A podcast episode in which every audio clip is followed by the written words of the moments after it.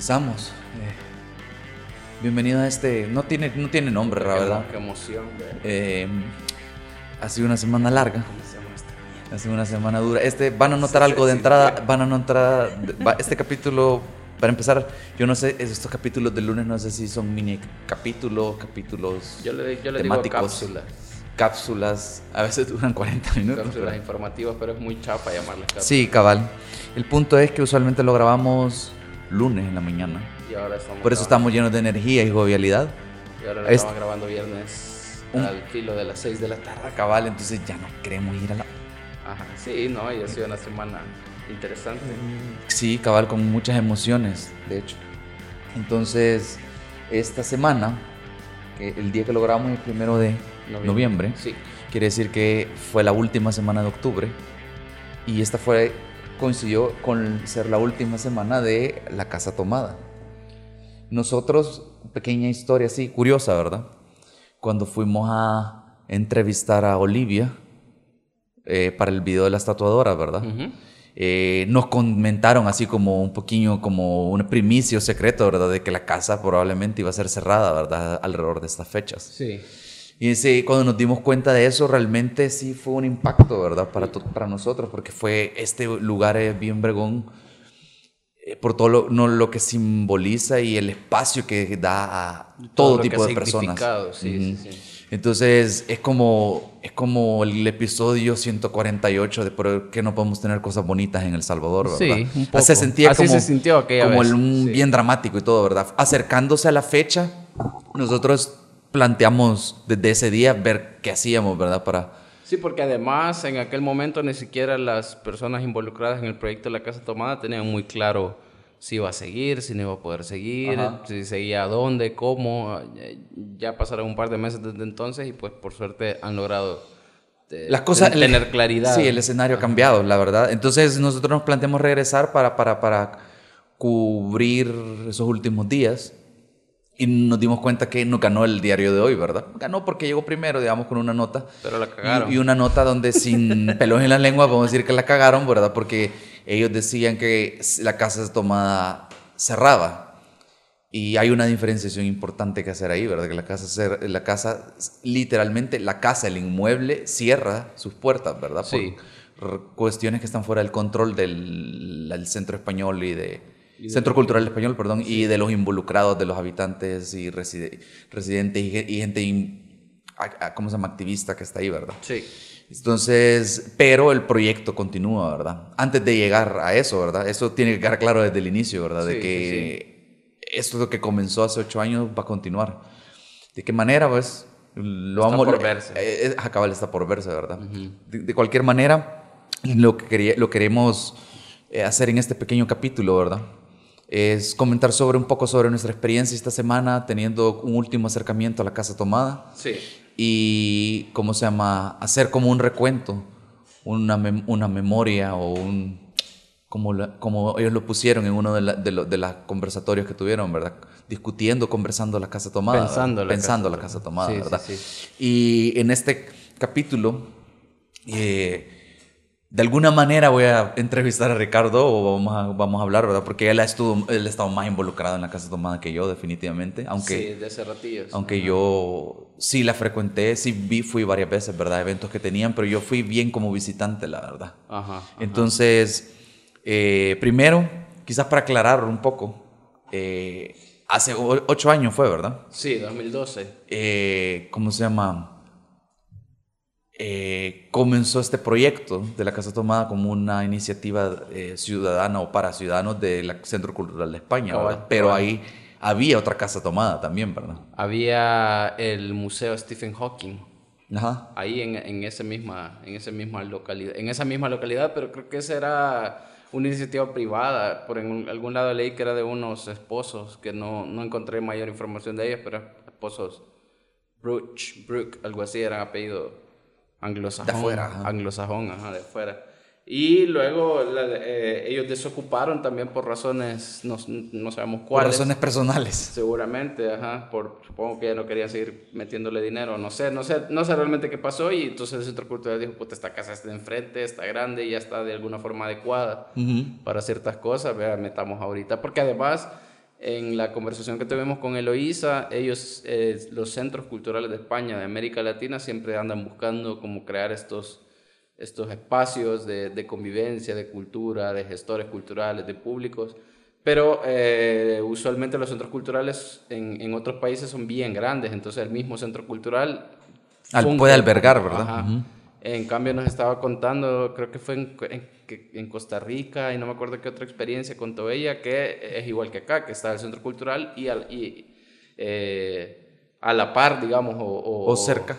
ajá, cerca está el, el, un proyecto parecido a la Casa Tomada. Creo que nos contó de una casa, la sí, casa no a, sé qué. a, mí me parece que era como Costa Rica, pero ahorita me escapa puntualmente el, el tipo de proyecto. Lo que, lo que sí me resaltó a mí es el hecho de que eh, casi que la necesidad lo llevó a, pensar la idea el, del concepto de la casa tomada, pero ya se había aplicado en algún nivel ese concepto, ¿verdad? En otras partes. Es que creo que pasa mucho que eh, la, España, eh, como parte de la Unión Europea, se circunscribe mucho a las ideas. Entonces, por aquellos años, la Unión Europea en conjunto estaba apoyando mucho el tema de la cultura como un un eje ya no solo como algo de entretenimiento, sino que ya lo estaban concibiendo como algo de, de política, de democratización, incluso de economía. La Casa Tomada siempre ha tenido un tema muy fuerte con la economía, que es una cosa que en nuestro país creo que mucho, en muchos ámbitos sigue siendo un tabú.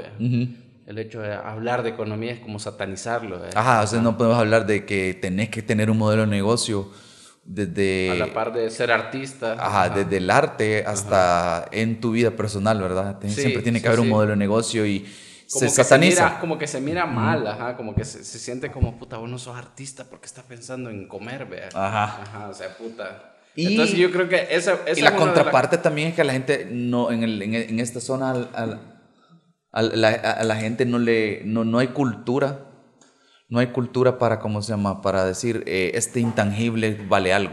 Sí. Desde un concierto de una banda, ¿verdad? Sí, sí, sí. ya no se diga a un, una, la, presentación de una galería de arte o algo, ¿verdad? Sí, peor todavía, porque cabal, ahí lo que estás comprando básicamente es una experiencia, no te estás llevando nada, digamos, nada, nada en tu bolsillo, nada. Cabal. Ajá, nada que puedes poner en el estante de tu casa, estás comprando literalmente una experiencia memorable Ajá. Entonces, cuando comenzaron, lo que me acuerdo que me pareció interesante, a lo que yo iba, era que había otra casa tomada en el centro. Ah, eh, no, cuando comenzó la casa tomada de San Benito, esta de la que estamos hablando, todavía no. ah, o sea, pasó después. Sí, lo que sucedió en el centro es que Oeda Alfaro y otros vendedores que ya estaban allá, eh, les alquilaban eh, pedacitos de afuera de las casonas esas viejas que están ahí, que hace 80 años era la casa de los ricos de ahí. Los ricos no vivían en donde viven ahora, sino que vivían en el centro. Entonces se fueron abandonando esas casas poco a poco, cayeron en el olvido. El centro se convirtió en el desastre que conocemos y todavía es un desastre. Y entonces estos locos alquilaban como un pedacito de esa casa, el pedacito de afuera, estaba justo a la par de los chupaderos que todavía están ahí en, por el Parque San José, justo enfrente de la despensa familiar. Entonces ellos vendían, eran tres o cuatro personas que vendían libros y como siempre, o sea, de alguna forma se, creaban con los, se creaban los espacios como de, bueno, ya que vendemos libros, leamos poesía, invitemos un par de personas que lean poesía, hablemos de literatura y de arte. Y de repente no sé quién dijo como, hey, aquí hay unos pedazos de madera que se pueden quitar. Lo quitaron y daba acceso a todo el resto de la casa. Y fue como, hey, aquí hagamos la mierda, ¿ves? Entonces, eh, a raíz de eso, eh, a todo esto ya la Casa Tomada había empezado a funcionar. La Casa Tomada de San Benito se llama Casa Tomada por el cuento de Julio Cortázar. Y, pero ellos comenzaron a bromear con que esos más no se han tomado una casa, esos más están pagando un alquiler de una casa. Esta es la verdadera Casa Tomada. Y comenzó con una broma y luego se quedó instaurado como un nombre. Entonces hubo un momento en la historia, como entre 2000, ¿qué diría yo? Como entre 2013 y 2000. 15, 16, que hubo dos casas, dos casas tomadas, la del centro y la de San Benito, siempre hay que hacer la aclaración, la casa tomada del centro. Sí, yo me acuerdo de, eso, de que, que, yo tuve esa confusión, yo no tenía claro qué estaba pasando porque que habían dos casas tomadas. Había mucha gente que creía que la casa tomada del centro era una sucursal de la casa tomada de San Benito, entonces llegaban y preguntaban como, mire, y quiero hablar con el encargado del Centro Cultural de España, y no, ya no es acá, se equivocó, vaya ahí a la esquina y agarre la 101. Ajá. Ajá. Ah, eh, pasó mucho eso, pero sí, eh, Y yo creo que al final fue bien chivo porque en aquel momento la casa tomada de San Benito estaba a cargo de Paula Álvarez, una española que ha dedicado mucho tiempo de su vida y su carrera aquí en El Salvador. Sí, todavía se, se, le ve por, ahí, ¿verdad? Porque creo que la, la, vimos esta semana que fue Sí, ajá, ahí andaba. Este, ella era la, entiendo yo que era la encargada del proyecto de la Casa Tomada. No, no, no sé muy bien cuál era su papel, pero la Casa Tomada del centro tenía a Obed Alfaro, que es un tipo súper, súper tranquilo. Y entonces, no, en realidad no había rivalidad, no, no había pleito, no había nada. Simplemente era como el, chascarrillo de puta, hay dos casas tomadas de repente. Y yo me acuerdo que yo estuve, porque yo estuve más involucrado en la casa tomada de abajo, del centro. Y hubo un par de encuentros que fueron así como un poco históricos. Definí encuentros, porque cuando ahorita dijiste encuentros sonó bien dramático, así como que se, haga, se pusieron un grupo enfrente del otro, ¿verdad? Y como la historia de dos ciudades, ¿verdad? A pelear, ¿verdad? Eh, no, sí, este, Obed Alfaro le pegó una gran talillada. Se quitó la camisa. Se quitó la camisa y se verga con la Paula Álvarez. Y ganó Paula Álvarez. Dicen. Dicen que ganó. No, este creo que los colectivos eh, que estaban funcionando allá en el centro, en, en, la Casa Tomada del Centro, empezaron a venirse. O sea, porque al final la mayoría de gente de los que estábamos allá conocíamos las dos casas. Nada más que tenía como, aquí trabajo yo y allá trabajo Y ese sentimiento de rebeldía juvenil de estamos haciendo algo ilegal, ¿verdad? Algo ilegal por el arte. No, y fue bien, hubo juicio por esa casa, así fue como se perdió. no fue tan fácil. Eso sí fue súper ilegal. Ah, pues sí. Eh, no, no, pero eh, los colectivos que estaban en la casa tomada creo que empezaron a a proponer eventos, en la Casa Tomada del Centro, eh, empezaron a proponer eventos en la Casa Tomada de San Benito. ¿Debido a estos encuentros o qué? No, o sea, era como, hey, ¿por qué no hacemos algo allá también? Y se fueron a hacer cosas allá y de repente Paula Álvarez y todo el equipo de la Casa Tomada de San Benito un día hablaron con Obed, hicimos un, un evento así, había poesía, había pintura en la calle, en la calle de ahí del Parque San José. Entonces fue como un encuentro de las dos casas, vinieron los colectivos que trabajaban en San Benito y se fueron a tomar la calle ya del, del, centro por donde, donde estaba la... No, sé, no, no, estoy muy seguro cuál es esa calle, pero es entre... Atrás del Parque San José, cabal por la despensa familiar. Y entonces hubo ese par de encuentros, de hecho creo que por ahí tengo fotos, no las he buscado muy bien de, de esa ocasión. Sí, hubiera sido un buen momento para sacarla. Para sacarla, sí, no la, ya la voy a buscar. Eh, creo que eso habrá ocurrido como por el 2015, por ahí quizás. Ajá. Entonces así fue. Nunca trabajaron juntos, al menos no como eh, para hacer proyectos grandes ni nada. Lo que sucedía mucho era que de repente habían encuentros como de eh, proyectos culturales y estas cosas y llegaban los dos y hablaban cada quien de su experiencia, porque a pesar de todo eran experiencias bien distintas. Sí. O sea, la Casa Tomada al menos tenía el auspicio de España, digamos. Y la Casa Tomada funcionaba por milagro de Dios.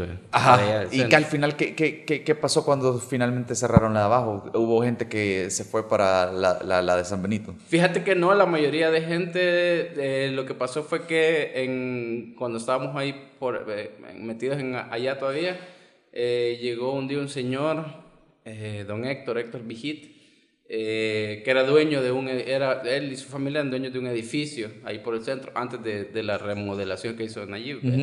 Y entonces él llegó un día y él dijo, puta, yo quiero abrir un café, y, pero quiero que sea, que sea un, un café cultural. Entonces quería ver si ustedes me apoyaban con, con hacerlo cultural. Yo pongo el lugar, yo pongo el café y todo. Entonces empezamos como a abrir allá y ese café fue el Mactub. Ajá, que también, yo creo que ya no, ya no existe en ningún lado, pero en su momento fue bien, también fue como un circuito más. Va, mira, fue hoy una, una, una, lección de superación y de, y de éxito ahí, ¿verdad? Toma, tomate una casa que no es tuya, ¿verdad? Y, y mira, vas a triunfar. Y vas a triunfar.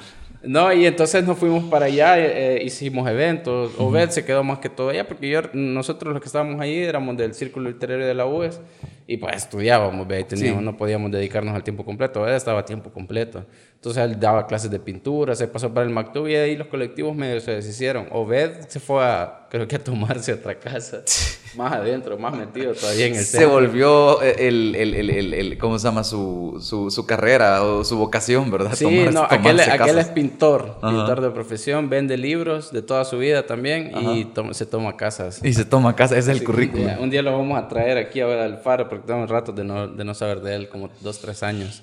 Bueno, entonces cuando yo te digo, se fueron para la, la, casa tomada, de la que estamos hablando, ¿verdad? Quizás hay que contextualizar, puede ser que hay gente que nunca fue a la, a la casa de San Benito, ¿verdad? Y- Sí, sí, sí. De hecho, en y como Twitter la ya casa vi un tomada par de... va a seguir existiendo.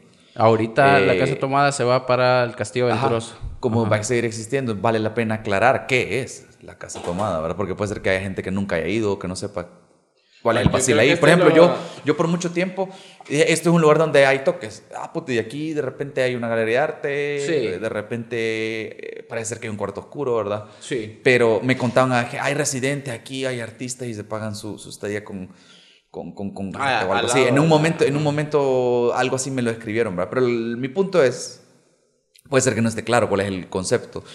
Tú dijiste algo que creo que es bien la temática, eh, la línea temática de, de todo el proyecto, la iniciativa es eh, el cuento de Cortázar hasta cierto punto, ¿no? Sí, eh, la idea creo que fue de Fernando Fajardo, que era el director del Centro Cultural de España cuando nació esta iniciativa.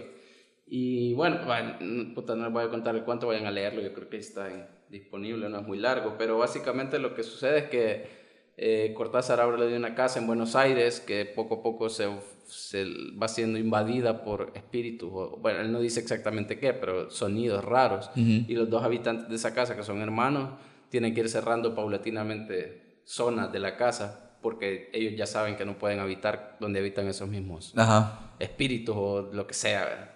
Hasta que, eh, spoiler, al final los espíritus se adueñan de toda la casa y ellos salen literalmente con lo que tienen puesto y dicen, bueno, ni modo, vamos a ver qué hacemos y se van porque ya no podemos vivir. Ajá. Un cuento que habla de cosas terribles, vea, de cosas no tan buenas. La, la, la versión más difundida es que Cortázar estaba hablando del peronismo en Argentina. Eso, está eso te iba a preguntar si era alegoría para algo, eso de nos están echando de nuestra propia casa, estos gentes. Eh, yo creo que por eso es tan común eso, porque estaba el peronismo en Argentina. Este cuento es como de 1936, 46, no me acuerdo. Y, y muchos decían que puta está hablando de la situación que está viviendo Argentina ahorita. Ajá. Pero yo creo que él nunca dio una versión definitiva de que esto, es- esto es lo que quiero que signifique. Al final es Como arte, Dale ¿verdad? lo, lo que vos querrás que Interpretarlo signifique. como culo Pero me querrás. pareció bien chivo porque en realidad veas, lo veas por donde lo veas, eh, el, cuento te el cuento es una historia terrible, vea, de gente que se quedó sin casa, literalmente. Ajá.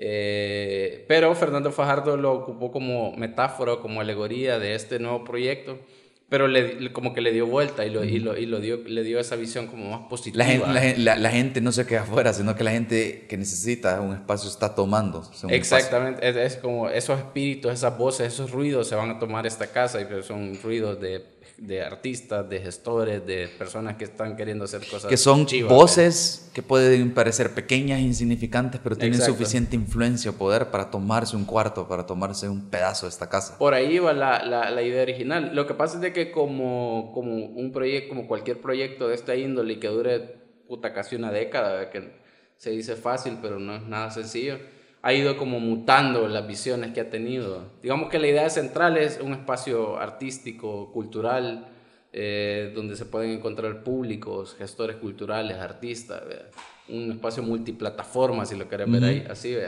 Que, si te- que si lo vemos desde ese punto, ellos estaban haciendo el coworking, que ahora es un poco más popular, ¿verdad? Aquí Sí, en El Salvador. desde mucho antes. Desde hace ocho años. Desde hace ocho años, sí, sí, sí. Básicamente eso fue lo que, lo que pasó porque tenían su distinción. Estaban los residentes, que eran los que estaban ya trabajando ahí, comprometidos, metidos, digamos, ya de lleno en el... Y había, porque yo, yo, por ejemplo, nunca fui residente de la Casa Ajá. Tomada. Yo estuve ahí en algunos proyectos, eh, iba y venía y venía, pero nu- nunca estuve de... O sea, nunca estuve de 8 a 6, por Ajá. decirte algo, todos Ajá. los días, ¿ve? Serías como un nómada en esa nomenclatura que ellos tienen. Por ahí, por ahí andaba. Más o menos, Tenía como un espacio de trabajo, habían algunas responsabilidades, más de alguna vez me tocó limpiar la casa. y eso es lo que me llama la atención. Pero- pues, el- el- el- al, ini- al inicio solo era el Centro Cultural de España, Ajá. financiando básicamente el alquiler, ¿verdad? El alquiler y las utilidades de la Sí, casa, ¿verdad? todo. Para que la gente tuviera un espacio. Los gastos corrientes. Ajá. Ajá, ajá. Lo- el- para que la la- los artistas tuvieran un espacio. La- los artistas llegaban con su propuesta, un lugar para eh, proponer su arte, para trabajar su arte, para compartirlo, ya Sí. sea compartirlo de venir a verlo o compartirlo, eh, venir a aprender algo, ¿verdad? Sí. Porque ese, ese era el elemento que fueron aprendiendo con el tiempo, según nos contaban, y que bien importante, lo hablábamos, tiene que ser sostenible. Sí. Tiene- tenemos que aprender a ser sostenibles, los artistas tienen que aprender a ser sostenibles, a ver cómo... Esa fue una de las primeras cosas. cosas. que yo, por ejemplo, aprendí del sniff de un rapero con quien fuimos compañeros como dos ciclos ahí, en la- do- dos años ahí en la, en la U, porque estudiaba periodismo también. Y me acuerdo que una vez tuvimos esa conversación y él me decía eso, es que el artista tiene que vivir del arte porque si no el arte muere. Si vos tenés que trabajar de 8 a 6 y después querés llegar a hacer tu arte, lo que sea que eso sea, ¿cuánto tiempo va a ser sostenible eso? O sea, ¿me entendés? En cambio, si vos pasas de 8 a 6 dedicándote a tu arte, si eso se convierte en tu trabajo, vas a seguir y, produciendo y siendo, arte. Y siendo objetivos, pues si tú pasas 8 horas, si tenés suerte, pasas 8 horas Sí. en, en una oficina o en un, donde trabajes, ¿verdad? Sí, Es bien, pro- tenés que tener un- una disciplina y una fuerza de voluntad increíble para seguir trabajando en tu arte después de horas de trabajo. Eso- porque estás de quemado, estás sin, quemado. sin contar que tuvieras hijos, responsabilidades Ajá. de otra índole, o sea, ya es... Entonces, claro, el arte muere, vea. Y ese es un tema que la- lastimosamente hay que hacerle mucho hincapié en este país porque hay gente que todavía no comprende. O sea, lo estaban viendo ahorita con el, con el tema del 10% de música nacional que al final no se aprobó. Pero un montón de, de gente diciendo como, es que puta, deberían hacer mejor música y no sé qué. O sea, puta, brother, no existe. O sea, yo entiendo que ellos deberían esforzarse más, pero también ten en cuenta que no hay un público para eso y no necesariamente porque no haya calidad. Y si ustedes son de los, qué sé yo, cuántos, no tenemos el, el- el número exacto, ¿verdad? Pero la- los cinco pelones que han seguido el podcast desde el inicio sin perderse ni un capítulo, Ajá. los primeros capítulos que tocamos ese tema de la, de la propuesta del cambio de ley, ¿verdad? Sí, Eh, para- de... Ah, comenzamos hablando de eso y yo hablé que iba, yo hablé que eso, que iba a comenzar a acercarme a músicos para darles un espacio en las revistas, músicos salvadoreños, ¿verdad? Sí. Y sí he podido hablar con varios músicos desde esa fecha que comenzamos a grabar. Y sí, podido conocer sus historias y todos de alguna manera u otra tienen que hacer ese sacrificio, hacer tiempo, Sí. li- en su tiempo libre, agarrar la guitarra o la batería o lo Y que agarren, ¿verdad? O el sí, micrófono. claro. Y eso de alguna manera impacta negativa y positivamente su arte, pues Sí. porque el, el esfuerzo y la motivación adicional que tienen para hacerlo se refleja, pero eso mismo no los deja crecer o enfocarse completamente. Claro, ¿cómo vas a estar ahí? Voy a estudiar esta nueva técnica, eso implica un montón de tiempo, Ajá. un montón de esfuerzo, que te, bueno, sobre todo tiempo que probablemente no tenés, ¿vea? Sí, yo estuve, ¿cómo se llama? Eh, de vez en cuando me reúno con un amigo, que de hecho es eh, Salvador Mengíbar, el que, Compuso nos, el el que nos compuso el tema, el tema de- de- del podcast, ¿verdad? Sí, sí, sí. Y a veces nos, nos reunimos así a llamear, ¿verdad? Ajá. A ver si componemos algo, si creamos algo de música, ¿verdad? ¿Y ¿A qué hora lo hacemos? A veces un rato el martes después del trabajo, ¿verdad? Ajá, exacto. Y cómo se llama nuestro nivel de composición y producción es tan pobre o tan Claro, primitivo. claro. Porque es un hobby para nosotros. No, sí. y- Pero es un ejemplo de tenés que dedicarle tiempo. Solo te vas a poner mejor componiendo si le dedicas tiempo, porque es una cuestión de practicar, como es, una, es una cuestión básica de cualquier cosa que hagas, necesitas dedicarle Cualquier tiempo. arte, pintar, llámalo pintura, llámalo... eh, No, no, y estoy todo. hablando de cualquier cosa. Sí. O sea, obviamente si tenés eh, tres días de haber aprendido a manejar, vas a manejar mal, vea. A comparación de una persona que tiene 10 años manejando todos los días. Así es. Va a manejar súper mejor que, que el otro. Cabal. Entonces, Eh, estas cosas... Y fíjate que eso me parece, porque eh, al final eh, parece que no estamos desviando del tema, pero yo creo que no, porque una de las cuestiones... Ahí se vino la puta lluvia. Este día ha sido Este día no- moraleja, no, grabar el viernes grabar, en la sí, tarde. no, no, no, no, no. Sí. Eh, no, eh, lo que te decía era que el, el uno de los problemas aquí de los 10 mil millones que tenemos como salvadoreños, eh, específicamente en el arte, en la cultura, es la poca difusión que hay. Y en ese sentido eh, ha sido muy beneficioso toda esta onda de la, la era digital porque ya los medios digitales estamos como más relajados para poder hablar de estos temas. Eso por un lado, pero por el otro lado Creo que también ha sido bien importante, bien necesario la Casa Tomada porque como ellos estaban auspiciados por el Centro Cultural de España, el hecho de tener a ese papá gigante ahí, que apa- aparte es de España, pero es otro país, está a la par de la embajada, eso permitía que muchos medios de comunicación se fijaran en este espacio. Medios que típicamente no se, no se fijan No, y en la esos verdad espacios. que hay que aclarar que también en un punto, como a la vida, en la, en la mitad de estos ocho años, también tuvieron el apoyo de la comunidad o la Unión Europea. de la Unión ¿verdad? Europea porque ganaron un, un- un concurso, entre comillas, que lanzó la Unión Europea a nivel latinoamericano, creo yo. Que, sin duda alguna, tam- me, me- me imagino, por lo- o por lo que entendí, o sea, tampoco lo hubieran tenido si no hubiera estado involucrado España. No, ¿verdad? claro, no lo hubieran ganado. Ajá, entonces lo que quiero decir con todo esto es que esos países de Europa han- apoyaron a El Salvador de una manera que quizás no se les, a- no se les suele dar importancia. Sí, no se suele Eh, hablar de eso. Ajá, porque yo de las cosas que aprendí, hablando con Eloísa, que es la directora actual del Centro Cultural de España, Sí. con Nayeli, eh, es que y se los, se los pude comentar, que yo como usuario casual de la, de la casa, yo apreciaba un montón lo que ellos hicieron. Porque yo viéndolo ya el día, que, la semana que estaba cerrando esa casa, literalmente, ¿verdad? Sí. Podía ver cómo ellos invirtieron, cómo sembraron en jóvenes, en talentos, poniendo dinero para que hubiera espacio. Mucha gente se llevó un montón de cosas de ahí. Y algunos quedaron tan cambiados y tan la evolución y los cambios que vivieron por el proyecto fueron tan impactantes y tan buenos que lo que han hecho varias personas es quedarse y, replicarlo, querer replicar esa experiencia para otras personas. Para otros jóvenes. Asegurarse, como a cierto punto el trabajo de Nayeli, ¿verdad? Es como asegurarse de que se pueda seguir haciendo, de que otros jóvenes, otras generaciones puedan tener una casa tomada en algún lado, ¿verdad? Puede existir la iniciativa, sigue existiendo la iniciativa para que más jóvenes, para que más personas, digamos, de cualquier edad puedan ir y aprender de arte. Y eso de alguna manera va impactando y cambiando la mentalidad de las personas, abriéndole la mente, decir, eh, la cultura, nuestra cultura es importante. La cultura no puede crecer, no puede consolidarse si no apoyamos el arte. Sí. Y se necesitan ambas. La cultura es necesaria para que un país mejore también, ¿verdad? Y conozca, con, se conozca. Sí. Entonces es bien vergón ver que ellos invirtieron sin esperar quizás que eh, cuando ya no pudieran seguir el proyecto, porque la casa ya no está disponible, ¿verdad? Sí, sí, sí. Eh, los residentes, la gente que está a cargo, dijo, no, hay que ver cómo esto continúe, ¿verdad? Y, es, y eso creo que es lo importante también ese, de, esta historia. Ese como que ha sido el éxito de esta, que nos hemos dado cuenta, al menos nosotros que ya, porque ya tengo rato de no estar involucrado, como que ha sido el éxito eh, que nos fuimos a encontrar haciendo todas estas vueltas, estas conversaciones con personas y todo, el hecho de se está acabando una etapa, pero la gente que vivió esta etapa está tan convencida de que esto funciona y de que esto es útil y de que esto es, importante. es algo importante y algo bueno para el país, que lo van a ir a replicar por sus propios medios a otro lado. Ya sin el auspicio del Centro Cultural de España, obviamente siempre van a ser instituciones hermanas de toda la vida, pero eh, ya digamos por su cuenta, los artistas que estén en, en, en el Castillo Venturoso como la Casa Tomada ya están por su cuenta, entonces eh, ojalá que alguien nos escuchara y pudiera entender que, eh, puta, pagar 5 dólares por un concierto de pescosada, eh, o sea, te están regalando las cosas. a, eso, a eso iba, creo que es una buena manera de ir amarrando o cerrando el, el, capítulo, o el comentario. es que en el Castillo Venturoso es un modelo diferente, están apoyados, están bajo las alas de Glasswing International, ¿verdad? Pero el modelo es diferente. Entonces, si están ahí, ellos tienen que poner a práctica lo que aprendieron de autosostenerse, porque sí. Glasgow nos está apoyando, porque no les va a cobrar un montón, según nos dicen, pero hay una cuota que pagar. Claro. Entonces, muchos residentes, bueno, no estamos seguros el número, ¿verdad? Pero varios van a ir a Glasgow. Algunos otros ya tienen otra opción y hay algunos que por el momento no saben qué van a hacer, ¿verdad? Sí, y es una realidad que también vale la pena aclarar, que aquí no, no lo decimos por echar culpas.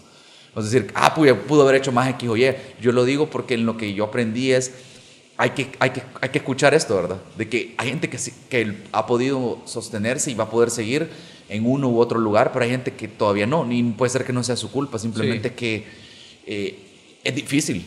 Es difícil vivir del arte en este país, es, difícil vivir de tus sueños, por así decirlo, ¿verdad? de lo que te apasiona. Puede ser que no hay rubro para lo que vos podés hacer. que no hay industria, sí. entonces, industria, mejor dicho. Pero esto, entonces, esto, eso es de, parte de la moraleja, de que aunque la casa tomada ha evolucionado y sigue, hoy es más, ¿cómo se llama? Más itinerante o más nómada que antes, sí, O sea, porque antes estaba amarrada a esa, a, esa, residencia. Hoy, como está en el Castillo Venturoso, quizás también puede tener sucursales como, lo tuvo, como la tuvo en el centro. Sin quererla al principio, ¿verdad? Entonces, son cosas que pueden pasar, pero la batalla continúa, por así decirlo, porque, o sea, hasta la victoria siempre. o sea, porque todavía, todavía, todavía ah, se está comenzando apenas a cambiar la mentalidad de, los salvadoreños sobre la cultura, sobre el arte. Y algo que yo nunca reflexioné y me sentí mal a cierto punto cuando me lo, cuando me lo contaron esta semana que fuimos. Y yo estuve cubriendo los eventos de estos de Ado Bandas. Sí. Y cuando yo fui al primero, fue el de, ¿cómo se llama? Amnésica con, con Natalia, Cantalejo. Eh, yo, nada más entré y dije, perdón, para empezar, gratis, ¿verdad? Dije que bueno. Entré y, un buen ambiente, en el gran salón que ellos tienen, ¿verdad? Obviamente no es lo mismo que hablar de un lugar como Cifco o algo así, ¿verdad?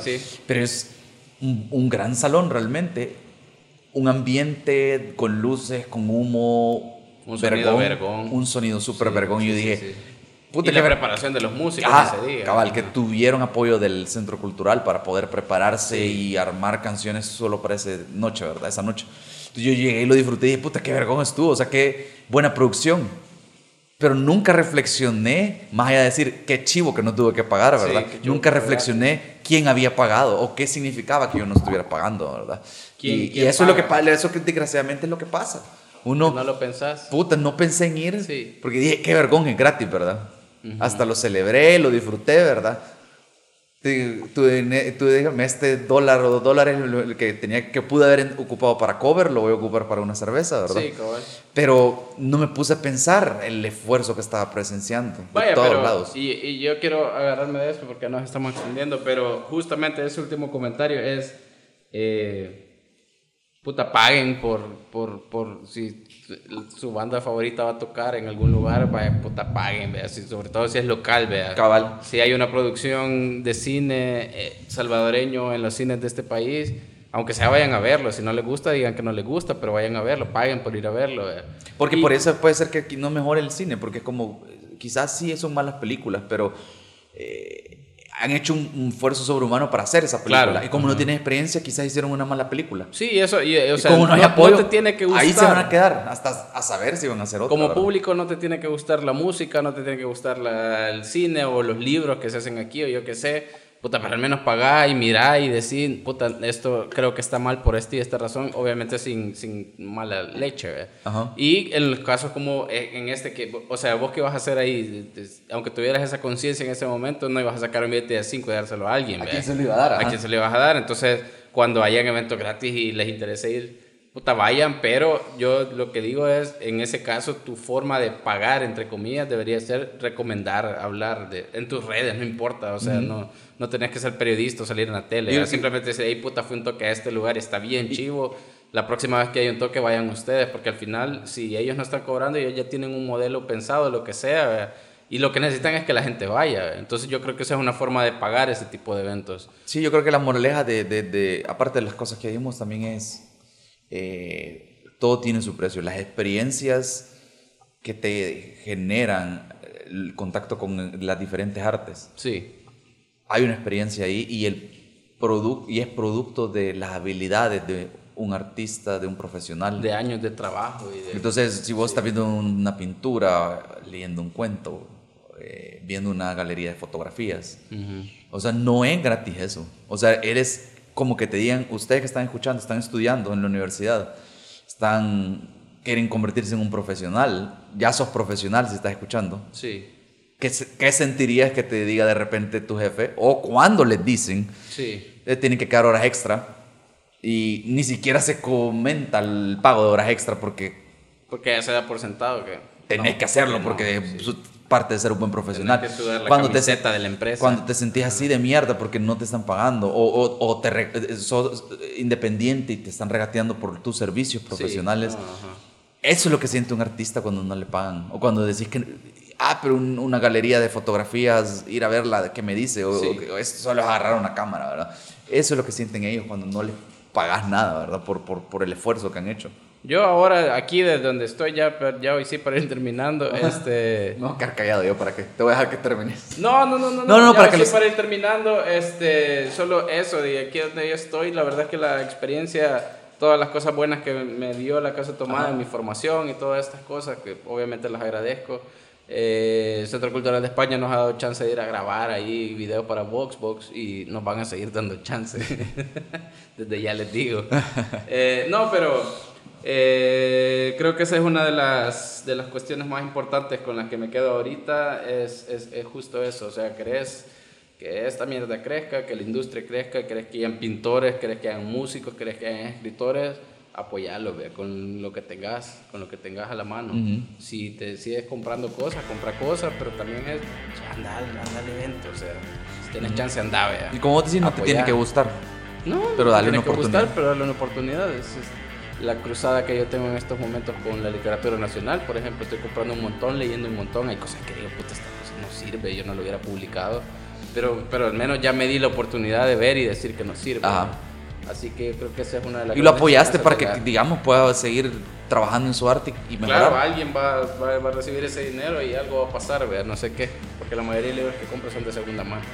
Eh, Bueno, no, no, no sé si cierre, va a llegar, ¿verdad? un mal cierre. No, pero sí, este, la casa tomada San Benito, ya no va a estar en San Benito, va a estar en el Castillo Venturoso. Y Y ahí en, vamos a estar nosotros. y en otros lados y en otros lados también porque Y en el corazón de cada uno de ustedes. sí en el corazón de cada uno de nosotros La casa tomada renacerá en su pueblo, creo que eso es lo que podemos decir. Cual Monseñor Romera. no hay nada más que agregar creo yo Ya, ya, ya, ya es viernes, ya es hora de irse.